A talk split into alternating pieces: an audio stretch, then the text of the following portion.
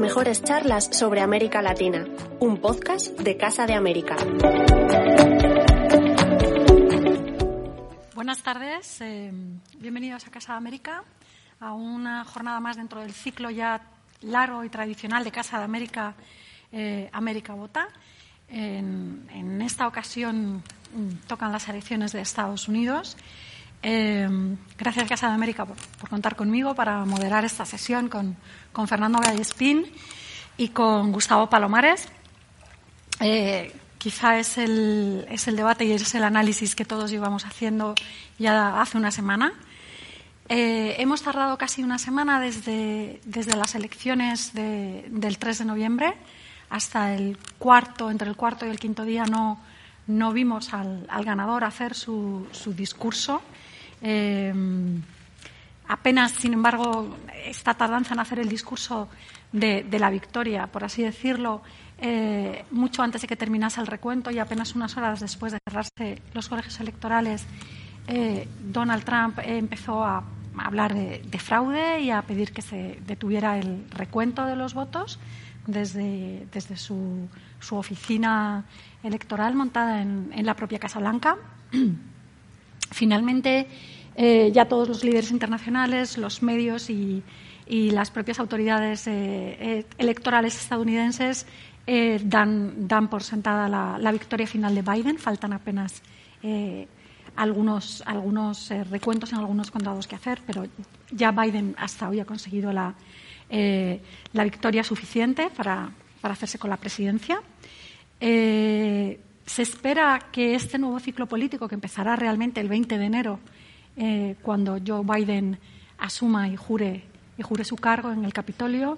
Eh, todos esperamos que, muchas cosas cambien en el mundo y esperamos que muchas cosas cambien a partir del 20 de, de enero porque en realidad en los últimos cuatro años, de, desde 2016, han cambiado ya muchas cosas. Eh, por eso hay esta expectativa de, que van a cambiar, de que, mm, se van a recuperar digamos, ciertas certidumbres que teníamos en 2016. No debemos hacernos muchas ilusiones, como hemos visto en este 2020 tan, tan terrible y tan, tan extraño, porque no es previsible que recuperemos el mundo anterior, el, mundo de, ayer, que se ha transformado tan rápidamente, eh, sobre todo a, un, a, a, través de o a partir de un fenómeno muy desconocido para, para los políticos actuales y para, para, toda la sociedad mundial, como ha sido la, la pandemia, ¿no? un mundo que, que se ha parado, eh, que nos ha tenido todos en, en, nuestras casas, que ha tenido la economía, mientras al mismo tiempo estábamos todos más, más conectados que nunca. Y ha sido esta pandemia precisamente el, el factor más diferencial y el, protagonista absoluto de la campaña electoral que hemos vivido en Estados Unidos. Probablemente sea el factor explicativo de, del resultado de las elecciones. Es yo creo que no es aventurado arriesgar que, que si la pandemia probablemente tendríamos otro resultado en, las elecciones del 3 de noviembre, pero en cualquier caso el, el resultado es el que es. Eh, y quizá es ya buen momento para que hagamos un, un, balance de las elecciones, que es lo que vamos a hacer a partir de ahora con, con, con Fernando Vallespín, Vallespín, que es catedrático de Ciencia Política de la Universidad Autónoma de Madrid. Hola, Buenas tardes, ¿qué tal? Buenas tardes. Y con Gustavo Palomares, que es catedrático europeo y profesor de Relaciones Internacionales en, en la Universidad Nacional de Educación a Distancia. Eh, yo creo que podríamos empezar con una reflexión. Me gustaría escuchar vuestra, vuestro análisis inicial mmm, sobre cuál ha sido, en vuestra opinión, el efecto de, de la pandemia en, en, el resultado electoral en Estados Unidos. ¿Quién empiezas tú? Pues, hombre. Gustavo?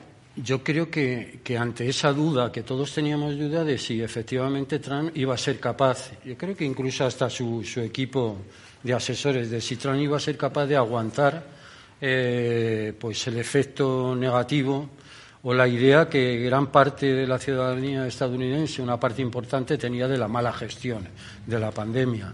Incluso, bueno, pues de la eh, desatención de una parte importante de la nación, teniendo en cuenta que el 47% de ese país o no ha tenido, no tenía cobertura sanitaria o tenía la mínima con el, eh, con el medical care.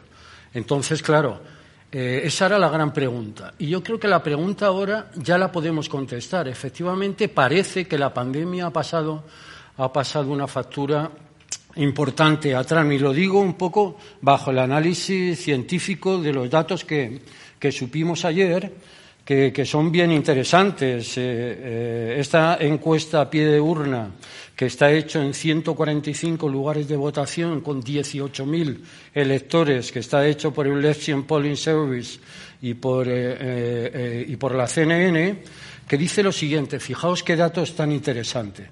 De las elecciones del 2016 al 2020, Trump pierde apoyo en los hombres blancos mayores de 65 años, casi siete puntos. Eh, también pierde apoyo los hombres blancos de 18 a 25 años. Luego, aquí ya hay dos dudas resueltas. En primer lugar, Biden ha sabido captarse el apoyo de los jóvenes que era una de las dudas que teníamos incluso en las primarias de si Biden iba a ser capaz de eh, mantener el apoyo que habían tenido otros eh, candidatos, como era el caso de Sanders o Elizabeth Warren. Siempre se tenía la duda de que Biden, que heredaba, eh, bueno, pues que tenía un perfil parecido a Clinton y que eran parte de la herencia de Obama, que no habían sido capaces de movilizar el voto joven. Parece que con estos datos sí efectivamente han sido capaces de movilizar el voto de los jóvenes y también que Trump ha perdido el apoyo importante de siete puntos de los mayores de 65 años. Y hay algunos datos también bien interesantes que tienen que ver, que tienen que ver, con, que tienen que ver con, la pandemia y también en general con el efecto de la crisis en esos estados que dieron la vuelta, que le dieron la espalda a Clinton, ¿no? Esos estados eh, del óxido, el swing state y todos esos estados que estuvieron, tuvieron esas consecuencias de la crisis económica en los Estados Unidos y, que, bueno, pues mayoritariamente, quitando Ohio, han apoyado al, eh, a Biden, eh, este dato dice lo siguiente, dice que eh, de las elecciones del 2016 al 2020, el votante blanco, trabajador sin título, ha ganado Biden 7,4 puntos. O sea, dentro de lo que es el, conjunto de los, de los trabajadores sin, sin, títulos, principalmente de ese eh, medio oeste de los Estados Unidos, pues parece que efectivamente ahí hay una recuperación del voto, del voto importante. No así en el caso de los, de los, en el caso de los eh, hombres y mujeres negros y latinos que la diferencia entre Biden y Clinton pues ha sido una diferencia importante. En el caso de los de la población negra, Biden eh, ha caído un 4,5 y en el caso de los latinos un 6,3. Luego, por lo tanto, esta primera, bueno, estos primeros resultados, evidentemente, con todas las limitaciones que tienen por las encuestas a pie de urna, pero sí ya nos da un poco eh, una aproximación, una aproximación importante a qué ha cambiado del 2016 al 2020 para que efectivamente Biden haya ganado las, las elecciones. Fernando, ¿tú qué lectura haces de, los efectos de, la pandemia? Yo discrepo em, con matices, ¿no? O sea, yo creo que las elecciones, tanto estas como las del 16, no se instituyeron a partir de eh, digamos, eh, cuestiones políticas específicas, sino que están muy marcadas por, por la identidad política. Es decir, que no son issue-based, ¿no? que diría un politólogo, sino identity-based, en el sentido de que mm, la identidad juega un papel mucho más, más importante que las cuestiones que se dirimen, ¿no? porque las cuestiones que se dirimen, vamos a ver, la, pandemia indudablemente le ha quitado votos que han podido ser decisivos. ¿eh? Gustavo, o sea, en ese sentido no te quito la razón, han podido ser decisivos, pero hay paradojas, ¿no? O sea, por ejemplo, los condados que más han sufrido la pandemia, el número de muertos, son los que han optado por Trump, curiosamente. Quizá porque la mayoría de los que han muerto son de minorías que no están ni siquiera inscritas y que no votan. Es una cosa que se nos olvida. O sea, que en Estados Unidos no hay un censo, sino que el censo se hace a partir de cuando la gente se inscribe, ¿no? Con lo cual es muy difícil saber realmente quién se queda fuera del proceso electoral y quién no se queda fuera del proceso electoral. Por eso yo creo que al final la cuestión que se viene dirimiendo en, los Estados Unidos en las últimas elecciones presidenciales es fundamentalmente gira en torno a qué tipo de país queremos tener. ¿eh? El país que proclama el Partido Demócrata, diverso, abierto al mundo, eh, multilateral, eh, o, digamos, con, con un cierto realismo político exterior, pero que por otra parte digamos, basa la política exterior en valores, o bien un país que se mira a sí mismo, que eh, aborrece de ese multiculturalismo, donde la identidad cristiana está muy presente, la identidad, diríamos, de que somos un melting pot, no somos una sumatoria de identidades, como nos vende la, la izquierda, eh, masculino, no nos olvidemos. ¿eh? O sea que digamos, es, una, es una visión del país mucho más clásica. Y es muy curioso porque realmente, por tanto, lo que, lo que está en juego no son todo un conjunto de políticas por las que hay que optar, sino por el modelo de país que queremos. ¿no? Y yo creo que eso es lo que, tiene, lo que ha tenido un peso decisivo y ha tenido el peso decisivo en estas elecciones, con una diferencia. Y es que en las anteriores hubo un sector muy importante de lo que podríamos llamar la progresía estadounidense, que se quedó en casa. Eh, que solo veíamos en los tweets de Susan Sharendon cuando decía yo no voto a Clinton aunque me maten, ¿no? Eh, y claro, toda esta gente, que es algo que yo he vivido hablando con mis, mis colegas universitarios americanos, ¿no? Cuando se quejaban de Trump, yo decía, pero tú has votado por Clinton. No, hombre, ¿cómo voy a votar yo a Clinton, no? Bueno, pues toda esa gente que no se movilizó en su momento y que permitió, por tanto, la victoria de Trump, es la que ahora sí se ha movilizado también, ¿no? Porque ha sido consciente de que realmente eh, Biden, aunque no fuera su primera opción dentro del Partido Demócrata, es un mal menor frente a la victoria de Trump. Y luego yo creo que, que Trump ha conservado prácticamente todo su voto, con la excepción que, que me ha señalado bien Gustavo, de el voto de las personas mayores blancas ha perdido voto en blanco en términos generales, aunque dentro del voto blanco yo creo que la gran, la gran fractura es entre, es digamos, el nivel educativo. Es decir, cuanto mayor es el nivel educativo, más propensión a votar demócrata, cuanto menor, más propensión a votar a, a votar a Trump. Y lo, pero Trump lo que ha perdido, por un lado, lo ha ganado luego después con ese tercio del voto latino, que eso es muy interesante de analizar también. Ha mejorado algo en el voto de la minoría negra y, bueno, eh, ha mantenido, eh, y esto es muy relevante, digamos, cara al futuro, ha mantenido un nivel del voto joven también muy alto. ¿eh? Yo creo que eso debemos, debemos tenerlo en cuenta, pero vamos, que realmente la, la cuestión es si Estados Unidos a partir de ahora va a seguir tan polarizado o si en cierto modo Biden, como ha prometido, puede conseguir llevar el país a un, modelo mucho más cooperativo ¿no? entre las dos fuerzas. Ahora, ¿puedo matizar un, poquito a lo, que, a lo que decía Fernando muy, muy adecuadamente? Eh, coincido plenamente y, empiezo un poco eh, añadiendo a los argumentos que él ha apuntado y que yo he apuntado el tema de la, bueno, de la bipolaridad. ¿no? Son dos modelos para el mismo proyecto nacional. Y ese enfrentamiento se ve eh, alimentado pues, principalmente por un incremento importantísimo de las cuotas de desigualdad en el último año y medio, que se ve alimentado también por el tema, por el tema de, la, de la pandemia, y cómo efectivamente esos dos modelos afrontan ¿no? Pues no solamente la pandemia, sino un poco la reconstrucción económica pospandemia de ese país. En ese sentido, yo creo que eh, el incremento de las cuotas de desigualdad llevan consigo el reconocimiento de la crisis real del modelo social.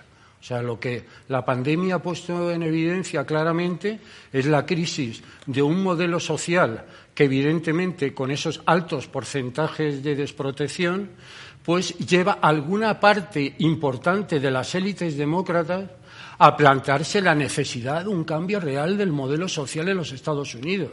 Todos los candidatos demócratas en las primarias planteaban un cambio de modelo social con un cambio del régimen fiscal El programa de Biden, además, hubiera sido impensable hace dos años. Incluso me atrevo eh, a decir con la candidatura del programa de Clinton, hubiera sido impensable que un candidato demócrata planteara la necesidad de una reforma social con una tendencia a la universalización de la protección sanitaria, con un cambio del régimen fiscal para que efectivamente eh, pudieran grabar a todas aquellas rentas superiores a los 350.000 dólares o incrementar el salario mínimo de 7 dólares y medio a 15, que es lo que defiende Biden. En ese sentido, yo sí creo que hay una parte de ese país que ha interiorizado que el modelo social era, eh, eh, era ya difícil de mantener y que la desigualdad era insostenible. Me gustaría eh, partir de, la exposición que ha hecho Fernando sobre un país, dos visiones de un país diferente, porque yo la primera lectura que podríamos hacer del resultado de las elecciones es que la pandemia no ha, conseguido eliminar la división del país. O sea, pese a la pandemia, el resultado electoral lo que ha mostrado es un, es un país dividido. ¿no? Eh, realmente eh, Biden ha sacado aproximadamente cuatro o cinco millones más de votos. Eh, Trump ha conseguido seis millones de votos más. Pero hay un, hay un país polarizado, azul y rojo, que discrepa tanto en cuestiones como precisamente el modelo social del país, como en cuestiones de religión, de inmigración y de identidad. Entonces, me gustaría que analizáramos esto, porque es un fenómeno que parece que es el signo de nuestros tiempos, que no es solo en Estados Unidos, sino que también lo estamos viendo, viendo en Europa. ¿Cuáles son estas, estas fuerzas que, que, ahora mismo están impulsando a nuestras sociedades occidentales a, esta división, a esta polarización?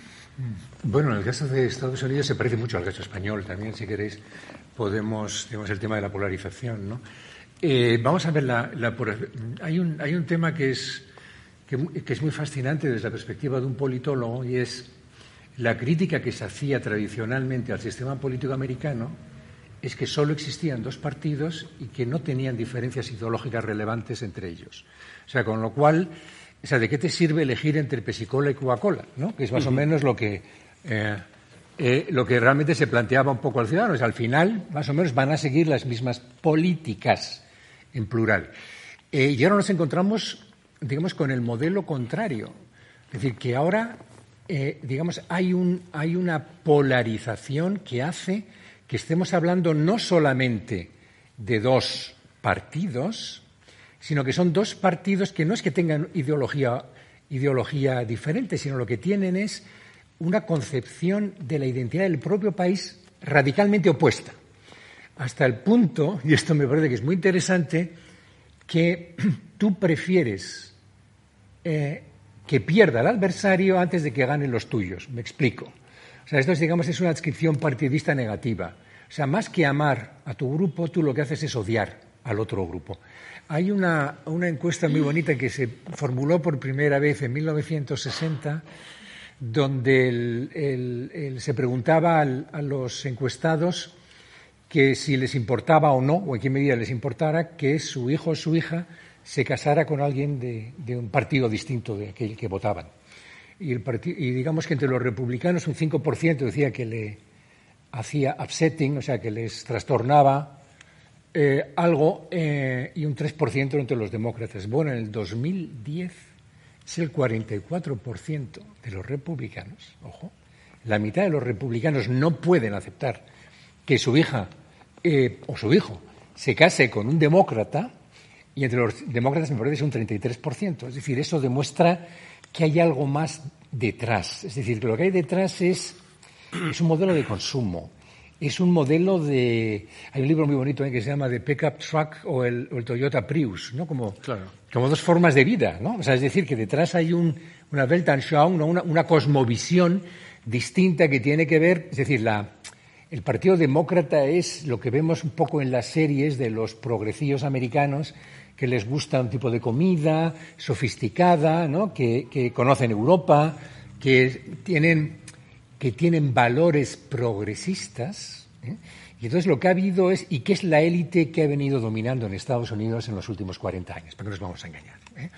Y ahora ha habido una reacción. Trump representa la reacción, que es lo que una politóloga muy conocida, Pipa, Pipa Norris, llama el cultural backlash, es decir, es la reacción culturalista, ¿no? Es decir, que nuestro país no es tan progre como pretenden que sean nuestras élites. Por eso es una revuelta populista, porque realmente se señala a unas élites como falsas representantes de la esencia de un pueblo. Mientras que Trump se presenta a sí mismo como la encarnación de los valores auténticos de ese pueblo. Entonces ahí es donde, y entonces claro, eso se ha reformulado eh, la lucha política a partir de, a partir de, este elemento cultural que curiosamente, eh, digamos, ha sido fomentado en parte por el propio Partido Demócrata, porque el Partido Demócrata ha introducido como un factor fundamental de identidad de la izquierda el reconocimiento del sobre todo del multiculturalismo. Es decir, este país no es un melting pot, sino que es una, multiplicidad de culturas. Entonces, claro, hay gente, hay minorías que reaccionan frente a eso. El otro día había, un artículo fascinante en el New York Times de una latina que se enfadaba porque se la viera como latina, que por supuesto se notaba que había votado a Trump. Entonces, lo que venía a decir es, si yo voto a Trump, me siento integrada en el modelo americano, mientras que si voto a los demócratas, sigo siendo latina por mucho que protejan nuestra identidad. Ya lo que quiere es integrarse. ¿eh? Entonces, claro, eso lo ha sabido hacer muy bien Donald Trump y al final, detrás de la opción por uno u otro, pues entran toda esta cantidad de factores. Hay un elemento que señala Fernando que tiene que ver con la pregunta esa que todos decimos. Bueno, el trumpismo ha llegado para quedarse, verdaderamente tiene un cierto eh, recorrido político. Esto ha sido solamente pues eh, la puesta en escena de un ególatra que en un momento determinado, pues eh, aprovechando la coyuntura, la crisis, etcétera, etcétera.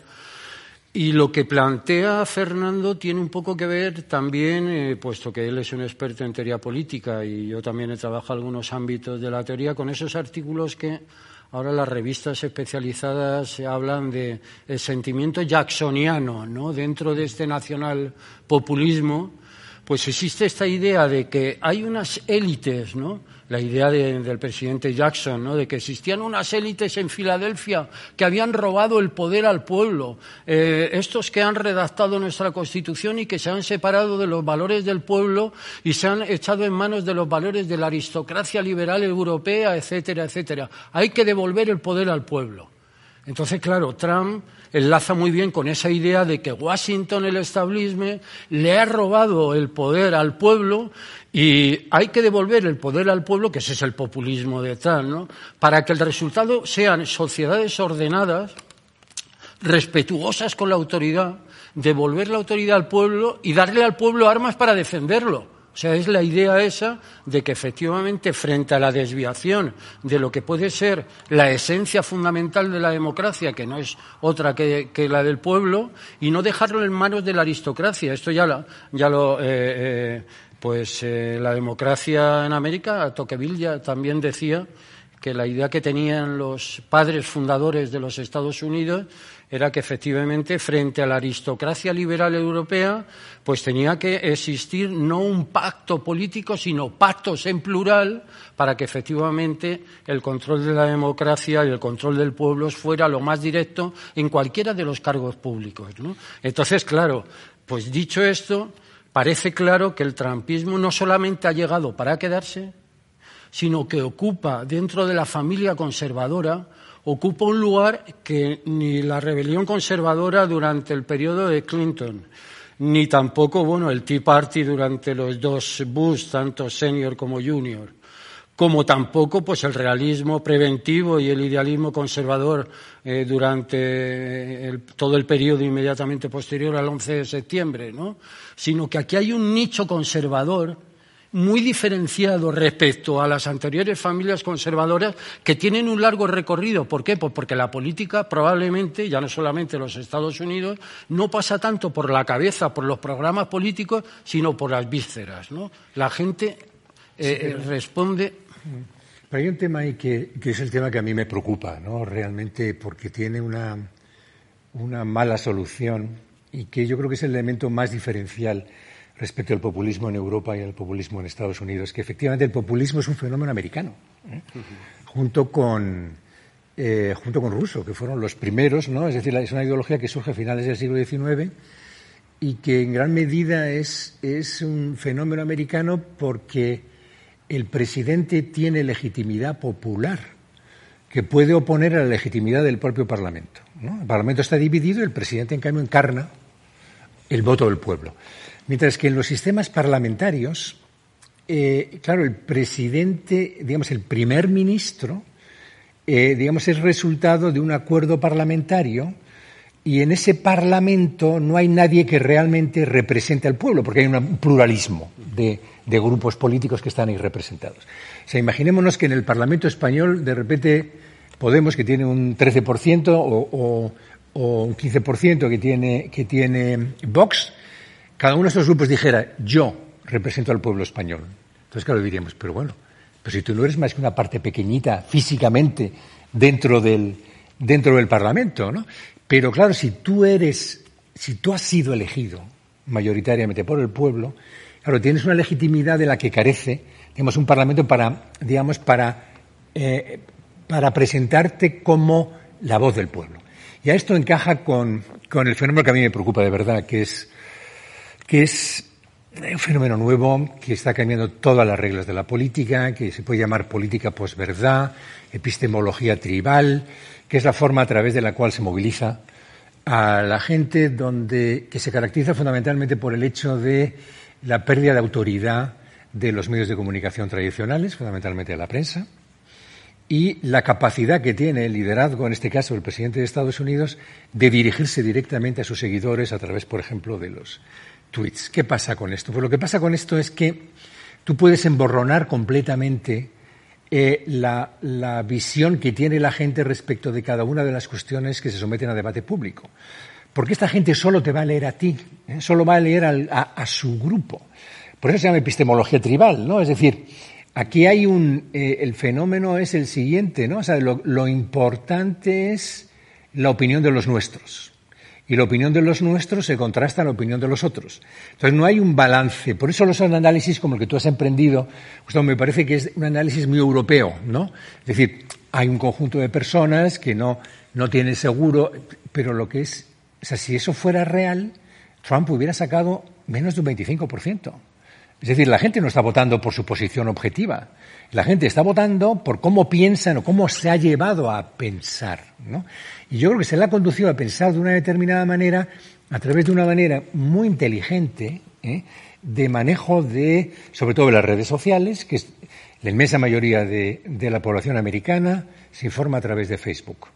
Y uno sigue en Facebook a los afines. O sea, con lo cual uno tiene muy poco acceso, salvo el acceso puramente agonístico, diríamos, con el adversario político. O sea, que tú solamente sabes del adversario cuando dice algo que te ataca. Con lo cual, lo que se fomenta con esto es una polarización, una polarización creciente. Yo creo que este, eh, bueno, ¿por qué salió Trump elegido como candidato republicano en las elecciones del 16, eh, mm, cuando realmente tenía en contra a la CNN, al Washington Post, al New York Times? Pues salió fundamentalmente porque eh, había conseguido conectar directamente, sin intermediarios, conectar con las bases del Partido Republicano. Entonces, claro, eso, es decir, esto hubiera sido inimaginable por cualquier otro candidato en unas primarias dentro del Partido Republicano o del Partido Demócrata. Es decir, había vetos de este tipo de. También ser capaz de, identificar precisamente a estos medios mainstream, a estos grandes medios, mm. con esas élites o ese estado profundo que él eh, quería desarmar o, quería sacar a la luz, ¿no? Ah, perdona que te interrumpa, pero me gustaría que pasáramos a un segundo nivel de, análisis de, los resultados electorales, que efectivamente tiene que ver con lo que estáis comentando los dos, que es la demostrada capacidad movilizadora de, Donald Trump, ¿no? Y el populismo. Y cómo además Donald Trump eh, ahora mismo se ha encarnado como, mm, digamos, eh, el, el, referente del populismo y el referente del político populista. Aunque en Europa no es tampoco un fenómeno nuevo, eh, lo hemos visto en Italia, a la derecha y a la izquierda, lo hemos visto con el Frente Nacional también en Francia, lo hemos visto también aquí en España, hasta el punto incluso que, que, en algún momento se habló de la latinoamericanización de la política, de la política española. ¿Cómo llega Trump, ¿cómo llegamos a 2020 con Trump convertido en el emblema del, populismo, del populismo global? ¿Y qué recorrido creéis que, va a tener esto? Gustavo, tú sí. Sí, bueno, yo un poco la, pregunta que, todos nos eh, hicimos en el 2016 cuando, cuando llegó Trump a la presidencia es que algo pasa en la democracia en América cuando efectivamente pues un personaje como Donald Trump que supone yo creo que la suma de valores eh, claramente enfrentados a los valores tradicionales de la, de la política liberal y de la política estadounidense, que llega además, Fernando lo ha dicho, eh, sin intermediaciones, ni siquiera la intermediación de su partido, que llegó, claro, nos olvidamos que llegó a ganar las elecciones incluso con la propia oposición de la aristocracia de su partido, de la maquinaria de la maquinaria del partido, incluso más con la, con la oposición de, algunos sectores importantes del republicanismo histórico, ¿no? Y que es capaz no solamente de conectar con una base empobrecida en estados claves, eh, que dado el sistema, el eh, anacronismo histórico que supone el sistema electoral en los Estados Unidos, le beneficia, que alimenta principalmente la referencia al enemigo que es una de las claves del populismo nacionalista reaccionario. O sea, tú tienes que tener claramente cuál es el enemigo. El enemigo es el liberal, es el socialista, son los estados europeos que han empobrecido a nuestras empresas, eh, eh, es China que, evidentemente pues eh, ha sacado una ventaja fundamental de nuestros valor, valor añadido tecnológico, etcétera, etcétera, etcétera. ¿no? Entonces, esos elementos de la búsqueda de enemigos exteriores que alimentan, sobre todo, esa idea del populismo, del populismo, del nacionalismo populista, conservador o ultraconservador o incluso reaccionario, pues es algo extendible a todas las sociedades occidentales. ¿Por qué es extendible a todas las sociedades occidentales? Porque todas ellas tienen más o menos los mismos puntos dentro de la agenda, de la agenda económica, de la agenda comercial y de la agenda política. El primero de ellos, la desigualdad.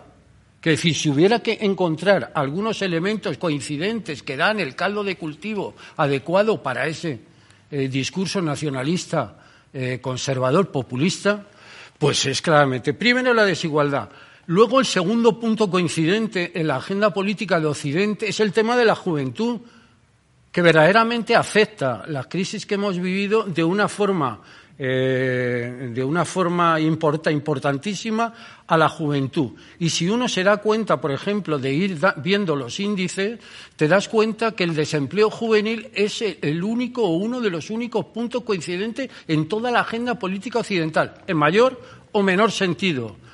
Luego, por lo tanto, está claro que hay otro elemento fundamental que crea el caldo de cultivo de desafecto a la democracia y de contagio respecto a las ideas populistas, nacionalistas, conservadoras. Esa juventud desencantada en una crisis abierta de representación de la democracia que crea caldos de cultivo en las sociedades occidentales, básicamente porque manejan los mismos puntos en la, en la agenda y se alimentan de los mismos tópicos y la gente quiere soluciones inmediatas, ¿no? que ya no le da el sistema político tradicional ni los partidos políticos tradicionales lo que explica probablemente eh, que las grandes victorias del populismo nacionalista eh, conservador o ultraconservador se hace al margen de los partidos políticos tradicionales. En el caso de Trump, a pesar del Partido Republicano.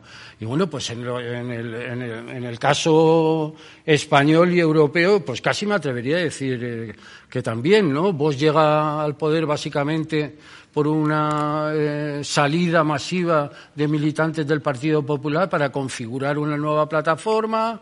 Eh, algunos de los planteamientos fundamentales del nacionalismo eh, conservador en el centro de Europa nacen de los partidos liberales y, populares del centro de Europa, etcétera, etcétera. ¿no? Es la quiebra de, es la crisis de la, de la de la representación de la democracia y la, la quiebra fundamental del sistema de partidos políticos. Yo creo de todas maneras que hay algo que une este, este momento histórico concreto en el que vivimos con, con los años 30 ¿no? en Europa. Eh, es decir, se están produciendo todo un conjunto de transformaciones muy rápidamente y hay un malestar general dentro de la sociedad eh, al que no sabe atender. Y esto es más, es, un tema, digamos, hay una malés, ¿no? Así por decirlo, eh, en un término así que abarca, ¿no? Un tipo de malestar que no es, cuando uno sufre ese tipo de malestar no sabe realmente qué es lo que le pasa, pero lo que, lo que, lo que sí siente es que le pasa algo, ¿no? que se encuentra mal, que no, eh, digamos que es una crisis de movilidad social, más que de desigualdad, yo creo que es un problema de movilidad, ¿no? es decir, que, que de repente se ha cerrado ese mecanismo que existía en las sociedades occidentales que permitía que los de abajo pudieran ascender ¿no? en, una, en una generación, eso que se ha dicho siempre, ¿no? de que, que, que se está muy bien representado en un, en un, cartel que llevaba una niña de un liceo en París en una manifestación, ¿no? Queremos vivir como nuestros padres, ¿no? Es decir, es la primera generación después de la Segunda Guerra Mundial que, que no va a vivir tan bien como sus padres, es decir, que no tiene el futuro asegurado como si lo tuvieron ellos en el momento álgido del estado de bienestar, ¿no? Entonces, los populistas no digo que triunfen porque no han triunfado. En Europa no se puede decir que triunfaran, salvo en Europa del Este, y por otras razones. Los populistas ofrecen un chivo expiatorio, como hizo el nazismo en su día o el, fascismo en, en, la Europa entre guerras. ¿no? Es decir, la culpa de lo que os pasa es de la inmigración, que es lo que funciona en Francia y los países de Europa del Norte. ¿eh? En Estados Unidos la culpa es las élites de Washington, es China, es México. ¿eh? Es decir, se traslada, digamos, el, malestar se proyecta sobre alguien a quien se puede, con quien se puede operar como enemigo político. Y entonces, claro, ¿quién es el responsable último? Pues tu adversario político. ¿Tu adversario político quiénes son?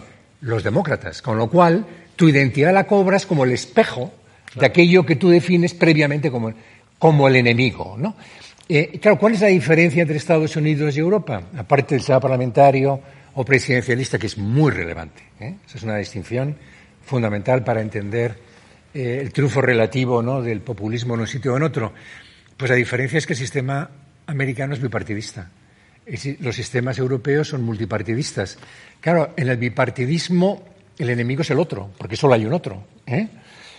hay un otro en la oposición y un otro en el gobierno. ¿no? En Europa, pues hay muchos otros.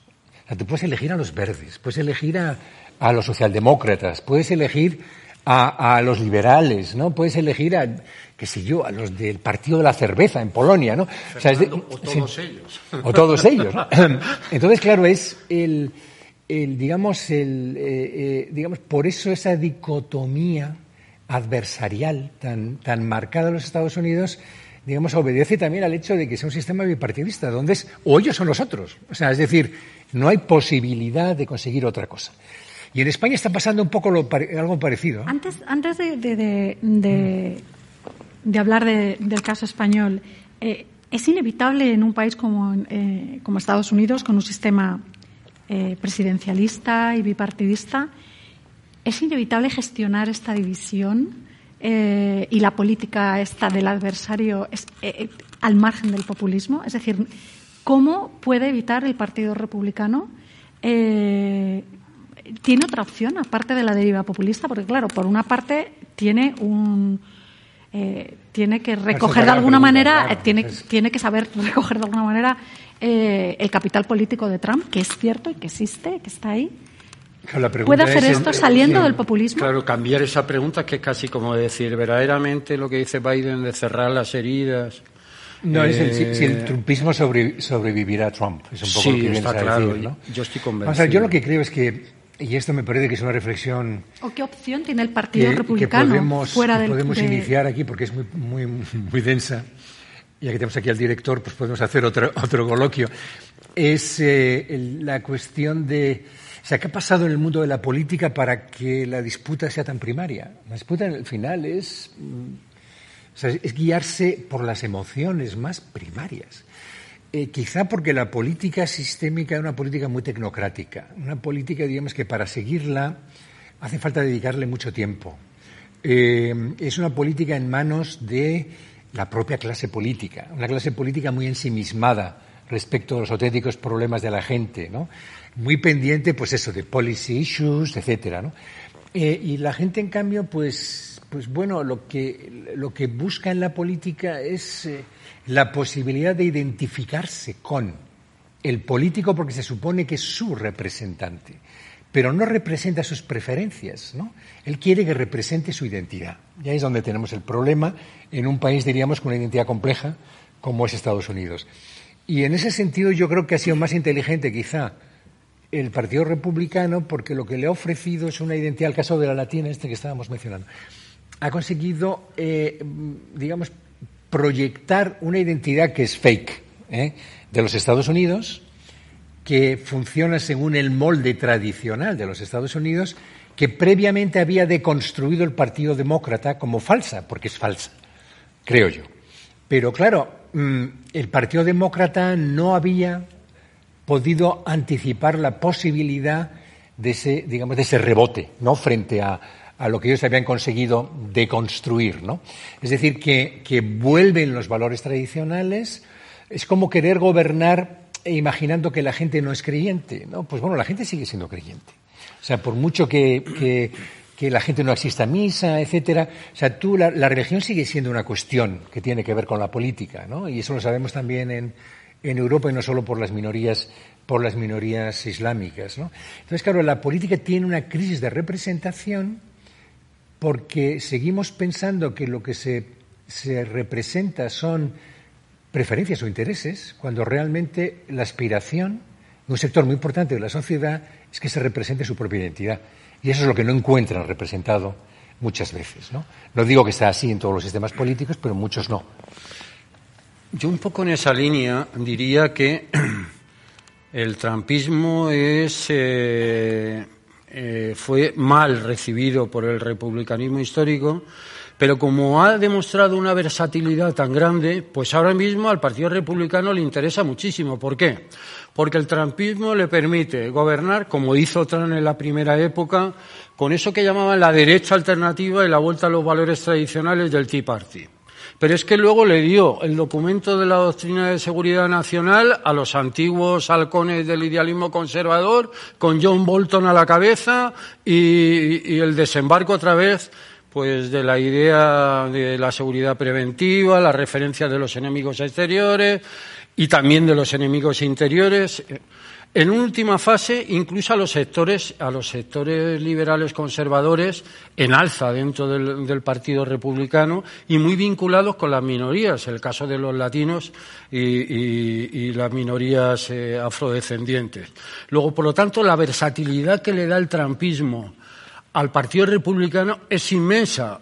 Dicho de otra forma, si quiere el, Partido Republicano eh, plantear un atrapetú, o sea, un cacholo, un, eh, una visión más generalista para que efectivamente las elecciones del, del 2024 puedan tener alguna posibilidad, el trampismo es la única solución que abraza las familias conservadoras.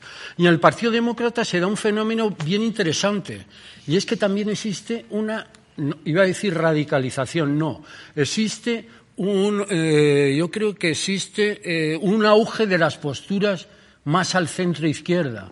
Quiere usted decir las posturas de Elizabeth Warren y de Bernie Sanders eh, respecto a la necesidad de reformar la ecuación perfecta que existe entre el Estado, el mercado y la ciudadanía, esa, esa, esa eh, defensa que hacían Bernie Sanders, eh, eh, Ocasio Cortés y, y, los sectores Bernie Sanders, Elizabeth Warren, ha ido ganando poco a poco, ha ido ganando espacio dentro de los planteamientos demócratas, de tal forma que, como yo planteaba, decía al inicio de nuestra conversación, es raro encontrar en las primarias demócratas alguien que no hable de reforma fiscal o alguien que no hable de, de crear una universalización o una lucha frente a la desigualdad, ¿no? Decía las encuestas internas. Pero el medio ambiente, que es un tema que... El medio ambiente, no, no, es que es el, el medio ambiente. También a, Entonces a yo demócratas. creo que está cambiando muchísimo los elementos internos dentro de ambos partidos, ¿no?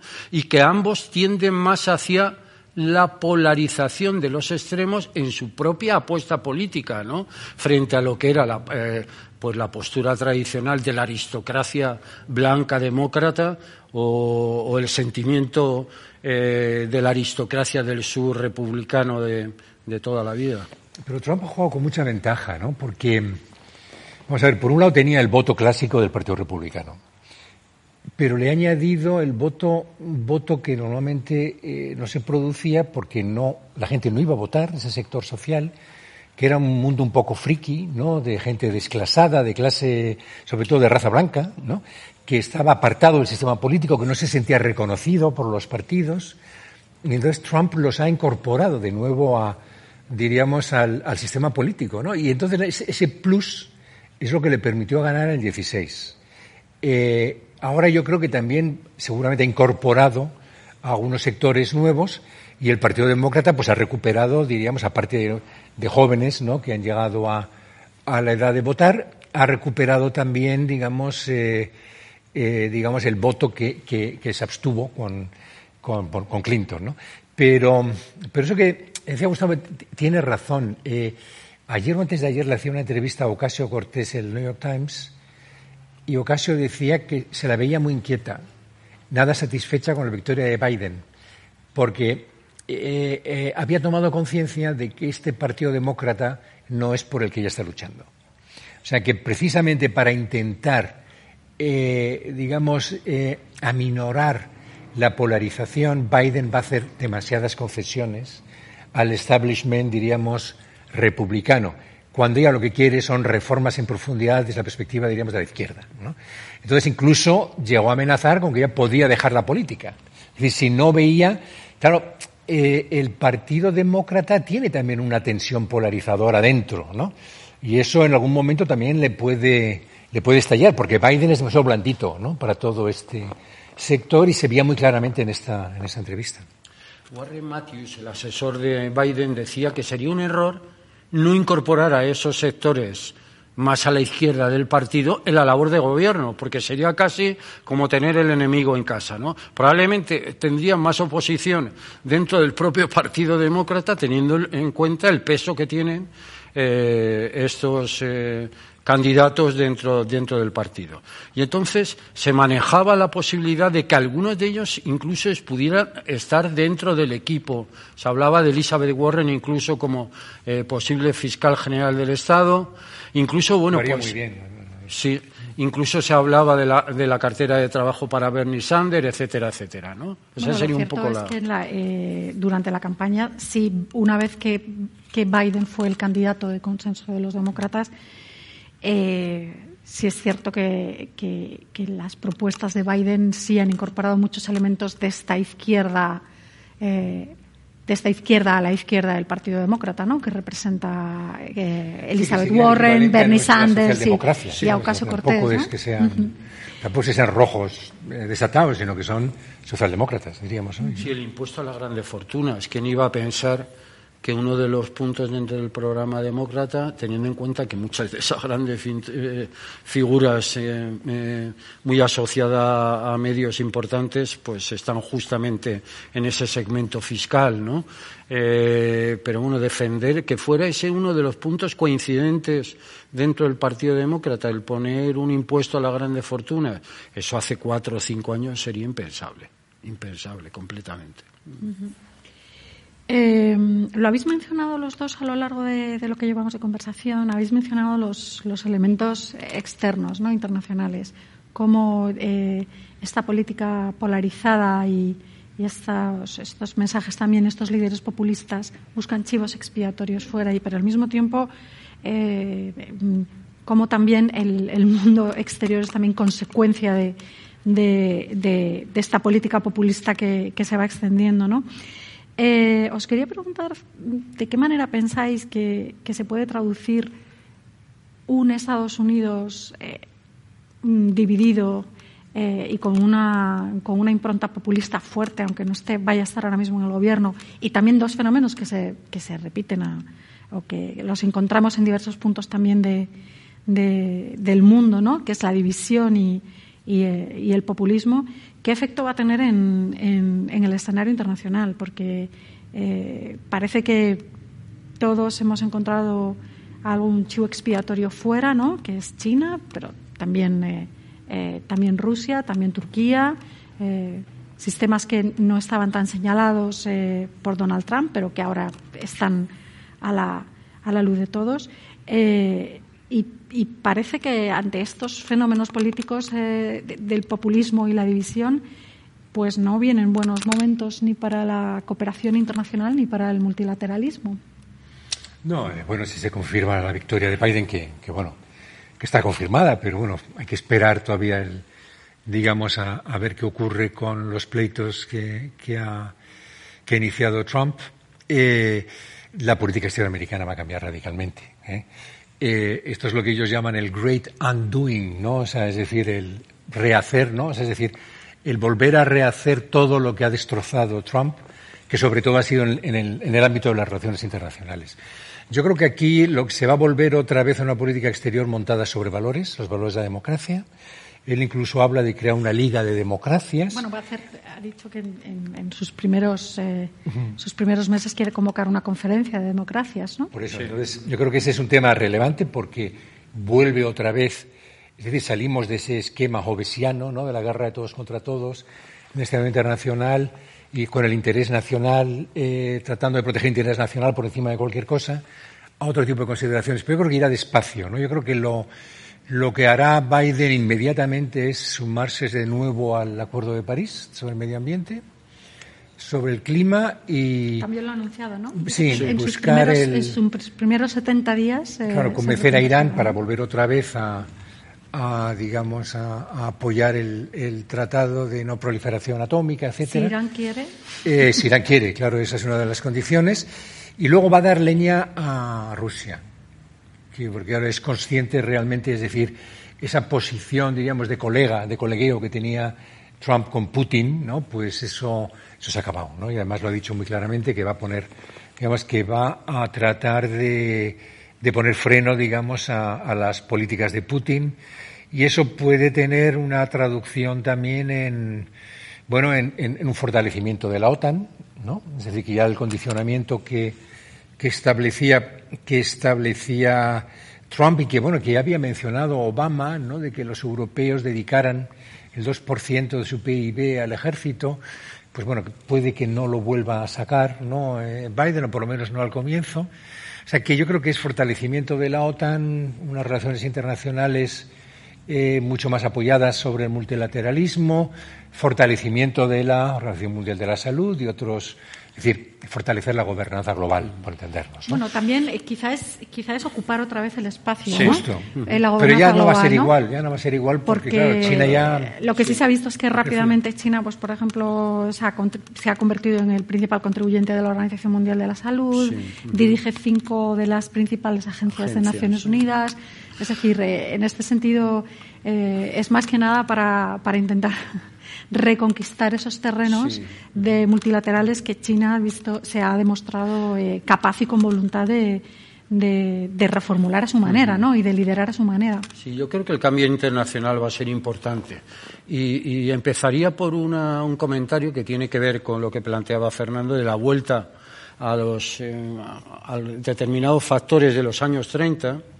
Si verdaderamente la idea de Biden es ir hacia una política neo-keynesiana, no Krugman, además en el Financial Times el, domingo lo planteaba, eh, si vamos a ir a planes de estímulo de reconstrucción muy parecidos a los que tenemos en Europa, a los que hemos vivido en el cambio de la Unión Europea con todo el plan de reconstrucción, y la idea es renovar la ayuda que ya se había eh, aprobado durante la administración Trump, que, había pasado tantas dificultades, incrementada con 3,5 billones, con B, de dólares, en donde iba a haber un programa claro de fortalecimiento, eh, en donde el claro motor iba a ser el sector público que dice mucho también de lo que fue el plan de estímulo de Obama eh, para salir de la crisis del 2008, con un plan muy específico de apoyo a las familias, principalmente vulnerables por, los temas de la pandemia,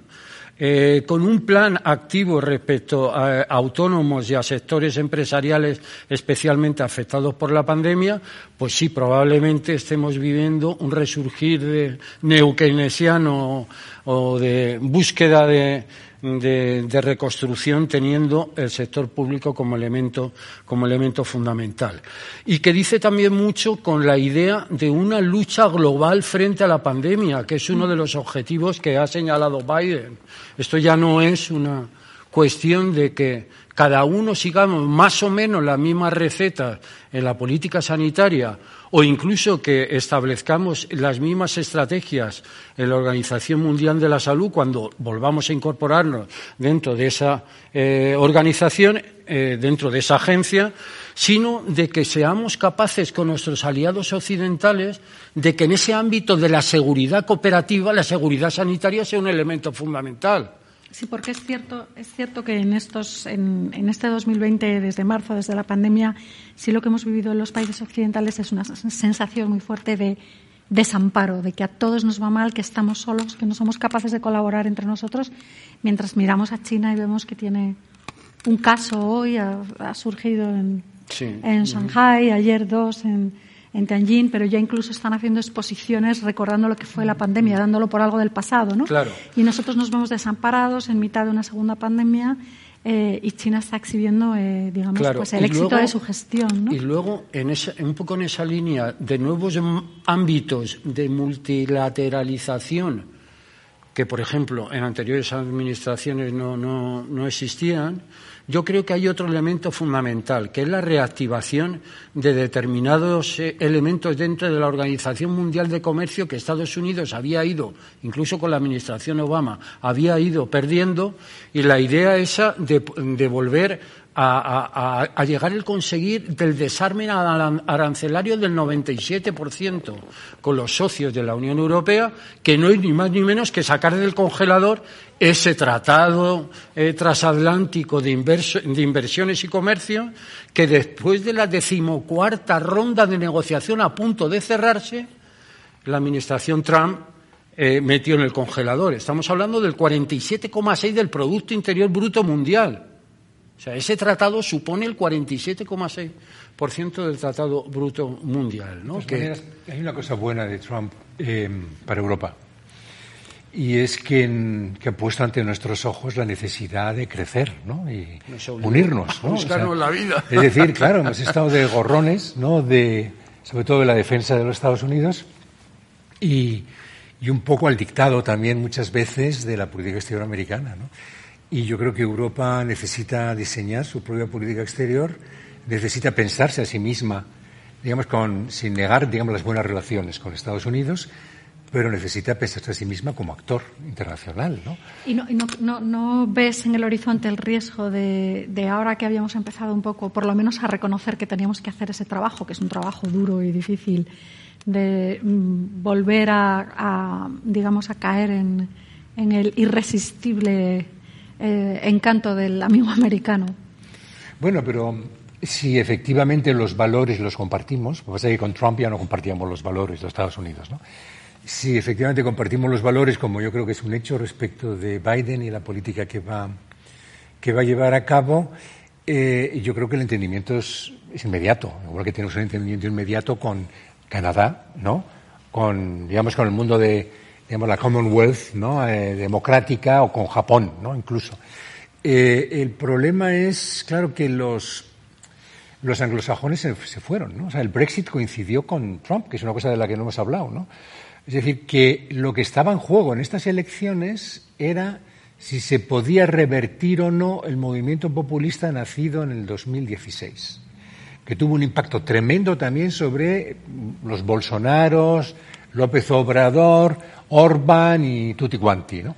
Entonces, eh, eh, yo creo que la derrota de Trump es una derrota mm, muy importante porque inevitablemente tiene que tener, tiene, o sea, Trump ha dejado de ser ya, ¿no? Un ejemplo a seguir en muchos otros lugares. A mí me parece que ese era uno de, que yo creo que aunque solamente sea por eso, digamos, la situación internacional yo creo que se va se va a descargar mucho de tensiones. Yo no creo que exista el temor ese de, seguir eh, bajo el paraguas, cómodamente bajo el paraguas eh, de los intereses eh, proteccionistas y del programa estratégico de los Estados Unidos, porque yo creo que la Unión Europea, me atrevería a decir, pues desde el periodo del Tratado de Maastricht, de los años 2000 ha interiorizado que efectivamente es muy difícil conciliar la agenda política global de los Estados Unidos con el, eh, eh, con el, de la Unión Europea.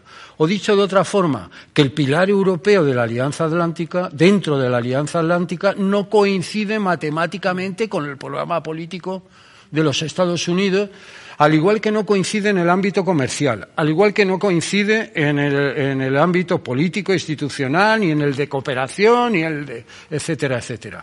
Y desde ahí hemos interiorizado que ese pilar referido a la política exterior y de seguridad común no significa poner en duda la alianza en valores, ni tampoco poner en duda lo que va a ser eh, eh, una cercanía militar y estratégica con los Estados Unidos, sino que esa amistad histórica con los Estados Unidos tiene que ser compatible con un crecimiento en lo militar, en el ámbito de la seguridad de los europeos conforme a su propia agenda política, estratégica y militar. Claro, es que también ellos son muy cómodos, ¿no? Dicen, claro. nosotros no podemos, el G5 os prohibimos que cojáis el, el, chino, ¿no? Claro. Eh, eh, nosotros os ofrecemos el, 5G, ¿no? Eh, pero claro, nosotros podemos decir, oiga, que nosotros también tenemos 5G, ¿no? O sea, déjenos a nosotros desarrollar el nuestro el propio, ¿no? Eh, entonces, claro, ¿quiénes son ellos para poner un veto, no? eso es claramente extrapolable. Ese es uno de los eh, de las fuentes de, de, conflicto, de tensión entre Estados Unidos y Europa en la industria de defensa, porque efectivamente Estados Unidos quiere que los europeos cumplan sus compromisos en la OTAN del 2% del PIB, etcétera eh, porque saben que va dirigido fundamentalmente al estímulo de su propia industria de defensa. Pero yo creo que eso ya lo tenía asumido las cancillerías europeas. Lo que, lo que le molestaba a las cancillerías europeas es que venga en el 2016, en el 2018, un señor a recordarles que existe ese compromiso cuando yo creo que ya se habían dado pasos fundamentales en el crecimiento del presupuesto militar. Y en una situación bien complicada, ¿sabéis por qué? Porque eh, en ese momento la Unión Europea tiene el punto S de la inmigración, o sea, la nueva política de inmigración, asilo y refugio, que están pensando que incluso la Alianza Atlántica, en esa nueva idea del concepto estratégico cooperativo, puede jugar un papel fundamental para salvar vidas, para combatir la piratería eh, en el tránsito de vidas, etcétera, etcétera. Y se da cuenta que, bueno, pues que tienen una administración en los Estados Unidos que hacen imposibilitan aproximar los objetivos de la Alianza Atlántica a la propia agenda eh, prioritaria de la Unión Europea. Entonces, claro, y encima viene a la visita a las instituciones europeas, se escapa de la visita para hacer una visita a, Boris Johnson y, a Farage en Gran Bretaña, en pleno auge del Brexit y cuando estamos viviendo el Brexit. Entonces, bueno, los polacos. A la Unión Europea, eh, eh, peor que que le ha ido contra es difícil que le pueda porque Ha habido, ha habido claramente un desprecio de los aliados y unas relaciones pésimas con Angela Merkel y, en fin, han sido también gestos. Y, quiero aprovechar esto que estamos hablando ahora para pasar, eh, hacer, para pasar algunas de las preguntas que están, que están llegando del público que está asistiendo a esta conversación, que lo está viendo a través del canal de YouTube de Casa de América. Hay alrededor de 750 personas ahora mismo conectadas a, esta sesión. Mm, y, una de las preguntas tiene que ver precisamente con, la demonización de Trump o la, digamos, la mala prensa de Trump o las críticas a Trump cuando realmente en el exterior no ha causado ninguna intervención militar y dentro de su país eh, ha tenido un desempeño económico eh, un desempeño económico bueno hasta hasta la pandemia. Me gustaría contestar a esa, a esa pregunta. Eh, bueno, vamos a ver, hay una cosa, hay una cosa que se llama decencia, ¿no? En el ejercicio de un cargo público. Y yo aquí tengo todo un listado de conductas indecentes de Trump en el ejercicio de sus funciones. No hablo ya como persona privada y lo que dijo antes, ¿no? Del, durante la campaña del 16, ¿no? Eh, indultos amigos, utilización amigos o, o diríamos o colaboradores suyos que habían sido juzgados, utilización del aparato del Estado en interés, en interés propio. Es decir, ha utilizado incluso para campañas del partido la propia Casa Blanca, algo inimaginable.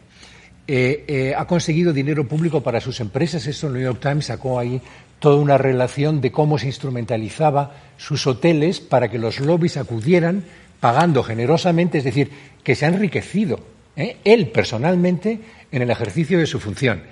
Eh, las limitaciones del servicio postal para evitar el voto por correo, porque quien lleva el servicio postal, que anuló hasta las horas extras, que es su amigo, la colocación de familiares en cargos claves.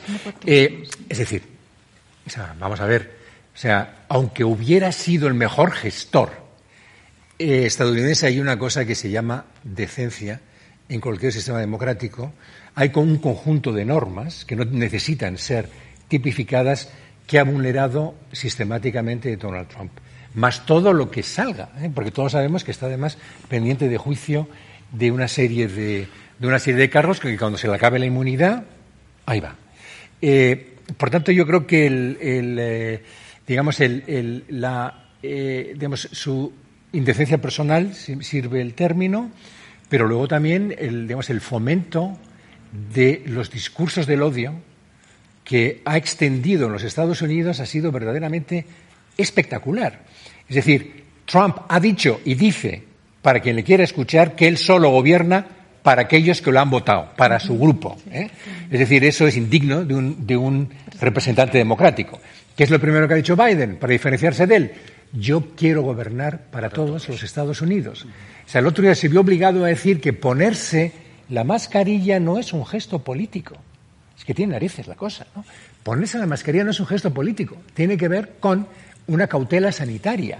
O sea, eh, y eso lo ha provocado Donald Trump. O sea, es decir, me da igual cuál haya sido su rendimiento económico, además su rendimiento económico sobre todo para aquellos a los que ha bajado los impuestos, es decir, ese 10% de los más ricos, ¿no? Que, eh, el, digamos, la política exterior sí, no ha habido confrontación, pero a cambio, ¿qué es lo que ocurre? Pues bueno, que los, los digamos, los eh, líderes autoritarios de todo el mundo se han visto libres de esa presión estadounidense para que se marcaran algunas limitaciones a su acción exterior o hacia sus propias poblaciones. ¿no?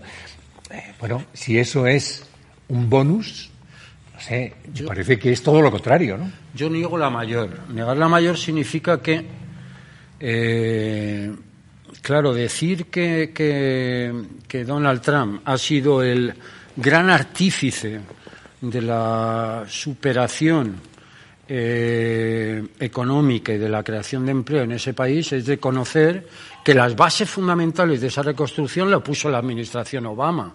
O sea, hubiera sido impensable que eh, la actual administración, ya por poco tiempo, pues es la verdadera artífice cuando gran parte de las, de las eh, políticas, exceptuando la política fiscal, no era ni más ni menos que la extensión, las líneas de continuidad fundamentales de la administración exterior. Y yo creo que Trump ha sido, en el ámbito de los conflictos, el que ha sembrado las semillas más graves de actuales y futuros conflictos en el ámbito internacional. Porque si llegamos, eh, eh, llegamos eh, al acuerdo de que efectivamente el conflicto en Oriente Próximo es probablemente por la referencia emblemática para medir los grados de tensión dentro del sistema internacional, hay que decir que la gestión que ha hecho la administración Trump respecto a su proximidad eh, al Estado de Israel a dilapidar el consenso básico dentro de los Estados árabes para dar una solución al problema iraní, o incluso el dilapidar lo que han sido más de 30 años en la construcción de una solución, un acuerdo de paz en Oriente Próximo, eh, pues, pues está claro que si eso no es sembrar la semilla actual y próxima del enfrentamiento de los estados árabes con el mundo occidental que alimenta el caldo de cultivo del radicalismo islámico. en aquellos yihadistas que son, están dispuestos a morir, no solamente en las capitales árabes, sino también en las capitales europeas, que ha dado un paso fundamental en la militarización del sistema internacional. Estamos hablando de que se ha incrementado un 9,6 el porcentaje del de, presupuesto de defensa y que frente a lo que ha sido un retraimiento económico y comercial, pues parece que hay un auge de la presencia militar indirecta o directa de los Estados Unidos en el mundo, pues es negar lo evidente. Luego, por lo tanto, yo niego esos dos elementos fundamentales. Trump ha sido, sin duda, eh, la referencia fundamental del tono más bajo de los Estados Unidos en mucho tiempo y, sin duda, ha sido la caída de los valores fundamentales de los Estados Unidos dentro del sistema internacional y de lo que se supone que tenía que ser eh, pues el elemento del, guardián, del principal guardián entre el centeno del sistema internacional y la caída fundamental del elemento moderador dentro de la gobernanza global. Eh, enlazando con, esto que, estás comentando, Gustavo, os quiero, quiero trasladar otra de las preguntas que está llegando a través de YouTube para los dos y yo creo que con esto podríamos concluir un poco la sesión, que nos quedan aproximadamente cinco minutos. Y preguntan eh, qué consecuencias para la credibilidad del sistema electoral norteamericano puede tener el, eh, bueno, pues digamos, el espectáculo del presidente actual, de Donald Trump, eh, poniendo en tela de juicio las elecciones. Es decir, consecuencias para el sistema electoral americano y, por tanto, también para la democracia americana, ¿no? ¿Creéis que esto eh, va a ser eh, va a ser anecdótico? ¿Se va a pasar eh, rápidamente? vamos a ver, yo lo que pasa es que, Trump es un antisistema a la cabeza del sistema. Entonces, claro, no respeta las reglas que rigen en ese sistema y ahí es donde está verdaderamente el, problema fundamental que hemos tenido siempre con, con Donald Trump. No ha respetado tampoco el sistema internacional, no, ha hecho lo que le ha dado la gana. pero, vamos a ver, yo Primero, yo no creo que se vaya a reformar el sistema electoral americano, por lo menos a corto plazo. Yo creo que va a ocurrir como el sistema británico, que sigue es un sistema anárquico, muy, muy antiguo, que seguirá permaneciendo, porque bueno, son tradiciones, ¿no? Igual que, que eso de la primera semana de el martes de la primera semana de noviembre, aunque es, es algo que tiene que ver con la coyuntura del siglo XIX, que es cuando se habían acabado las cosechas y el domingo la gente iba a misa, con lo cual no podía ser un domingo. El miércoles era el día de mercado, entonces pues eligieron el martes porque así el lunes se podía trasladar al, colegio electoral. ¿no? Bueno, pues este tipo de tradiciones, como el, colegio electoral era que tenían que llegar a Washington los delegados para decir ¿no? a quién representaban. ¿no? O sea, eso se mantendrá. ¿no?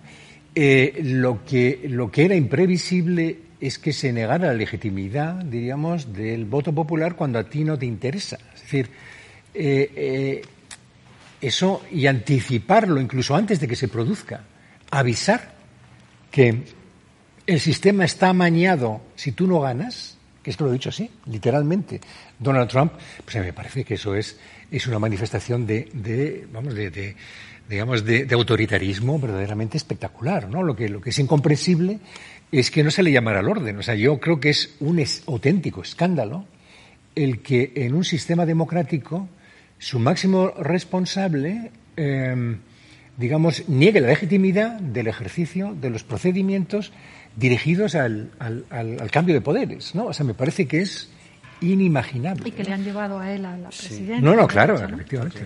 Hay una comisión en, la Cámara que, que, bueno, pues lleva tres años discutiendo sobre la reforma electoral y yo creo que, va a ser una reforma eh, electoral limitada. Quiere decir, se van a mantener esos símbolos históricos eh, del primer martes después del primer lunes, el primer miércoles después del segundo martes, etcétera, etcétera, pero tiene que haber una reforma electoral que puede ser importante no solamente porque efectivamente se ha demostrado que eh, hay que darle una cierta agilidad al proceso electoral, sino que puede afectar también pues a la asistencia de observadores electorales que, yo creo que, que, eso es imprescindible. Incluso se habla de eh, un cálculo ponderado entre población y superficie para recalcular el número de eh, votos que tienen en el colegio electoral cada uno de los estados. Y lo que parece inevitable es que es imprescindible un órgano electoral central no sé si autónomo o vinculado a la Secretaría de Justicia. Un órgano federal. Un órgano federal que sea capaz de introducir eh, ciertos elementos de, eh, de orden, teniendo en cuenta que eso es una capacidad de los Estados federados y no del pacto federal, pero sí introducir pues como un elemento común a todos los estados y también un elemento eh, eh, en el caso de disputa o de discordia que pueda ser un elemento moderador respecto a los diferentes candidatos a la hora de interpretar los resultados electorales. A mí, vamos, creo que, que sería imprescindible y esa es la principal elección que podemos sacar pues de, una situación no solamente anacrónica históricamente, sino incluso peligrosa, ¿no? Que la mitad de los Estados Unidos estén reclamando en la calle que se cuenten los votos y la otra mitad reclamando que, no se cuenten los votos, pues no deja de ser algo absolutamente increíble en cualquier sistema eh, democrático y en cualquier sistema electoral, sino que redunda un poco en la idea de que esa reforma electoral parece imprescindible si no queremos que efectivamente situaciones de estas características puedan desembocar en, violencia. Bueno, muchas gracias Fernando, gracias Gustavo. Vamos a, terminar aquí. Eh, gracias a la Casa de América y a todos los que nos han estado siguiendo eh, online en esta sesión sobre eh, las elecciones americanas en el ciclo de América Vota de Casa de América. Buenas tardes a todos.